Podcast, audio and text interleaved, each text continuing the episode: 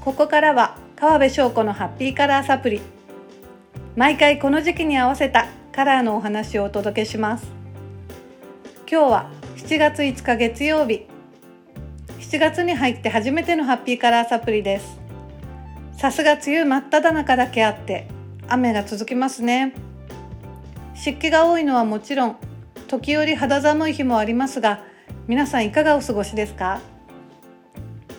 突然ですが皆さん誕生花というものをご存知ですか？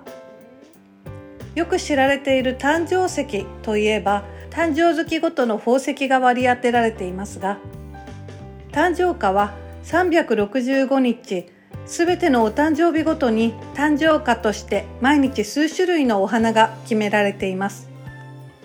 誕生花の起源には諸説ありますが古来より花や木などの植物には神秘的な力が宿ると考えられていてそれを暦などと関連づけたものなのだそうです。ということで今日は7月5日月曜日。今日お誕生日を迎えられた皆様おめでとうございます。今日の誕生花のうちの一つはラベンダーだそうです。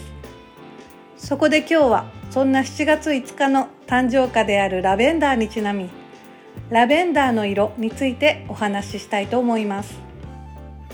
ラベンダーというとその名前自体が色の名前としてあまりにも有名ですのであえてここで説明をする必要もありませんね。少し薄めの紫色であるラベンダー色をパッと思い浮かべてくださっている方が多いと思います。そんな私たちに馴染みのあるラベンダーの色には心と体のバランスを整えてくれる効果があります。そして梅雨のこの時期ラベンダーと同じ少し薄めの紫色のお花がよく目に留まりませんか？アジサイ、アガパンサス、クレマチス、花しょうぶなど見つけると心が優しく静まるような気持ちになります。ラベンダー色は緊張を和らげたり精神を安定させてくれますので神経が過敏になっていたり寝つきが良くないというお悩みをお持ちの方におすすめです。寝室のインテリアや寝具タオルやブランケットなどぜひラベンダー色を取り入れてみてくださいね。またラベンダーには色だけではなくその香りにも同じような効果があるんです。実はカラーアドバイザーというだけでなくアロマアドバイザーでもある私。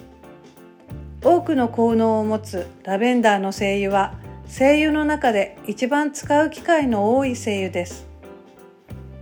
日本アロマ環境協会では精油を希釈しない状態で直接体に塗ることは禁止されていますがこのラベンダーだけは局所的な部分に限りその使用が認可されています。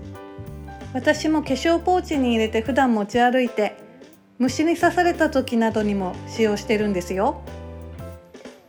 実はもともとアロマテラピーが生まれたのはラベンダーをやけどに塗った時の効果からと言われているほど。このようにラベンダーには色だけではなく香りそしてその成分にでさえ癒しのパワーがたっぷりと秘められているのです。蒸し暑さと気圧の変動が激しく心身に不調の出やすいこの時期。このラベンダーカラーやラベンダーの香りをはじめとする癒しの効果をぜひ日々の生活にうまく取り込んでみてくださいね。今日7月5日は今日の誕生花ラベンダーにちなんでラベンダーの色についてお話ししました。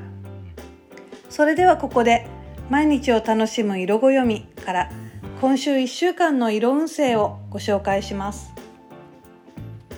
今日7月5日月曜日の色はマゼンタ。エネルギッシュな色の一日です。勢いを感じたらそれに乗ると良いですが心はあくまでも冷静に。6日火曜日の色はオパール。気になっていた情報が入手できたり会いたい人から連絡が来たりと。何かと不思議に感じることが多そう。ラッキーフードはドーナツ。7日水曜日のカラーはレッドです。二十四節気の少々。この辺りから暑さがどんどん増してきます。食器やファブリックなどを夏仕様のものに変えましょう。七夕にちなんで五色そうめんなどいかがですか？8日木曜日はオレンジ。行動に移すのが良い日です。頭に浮かんだ人にはすぐに連絡を。9日金曜日はイエロー。風がラッキーワードの日。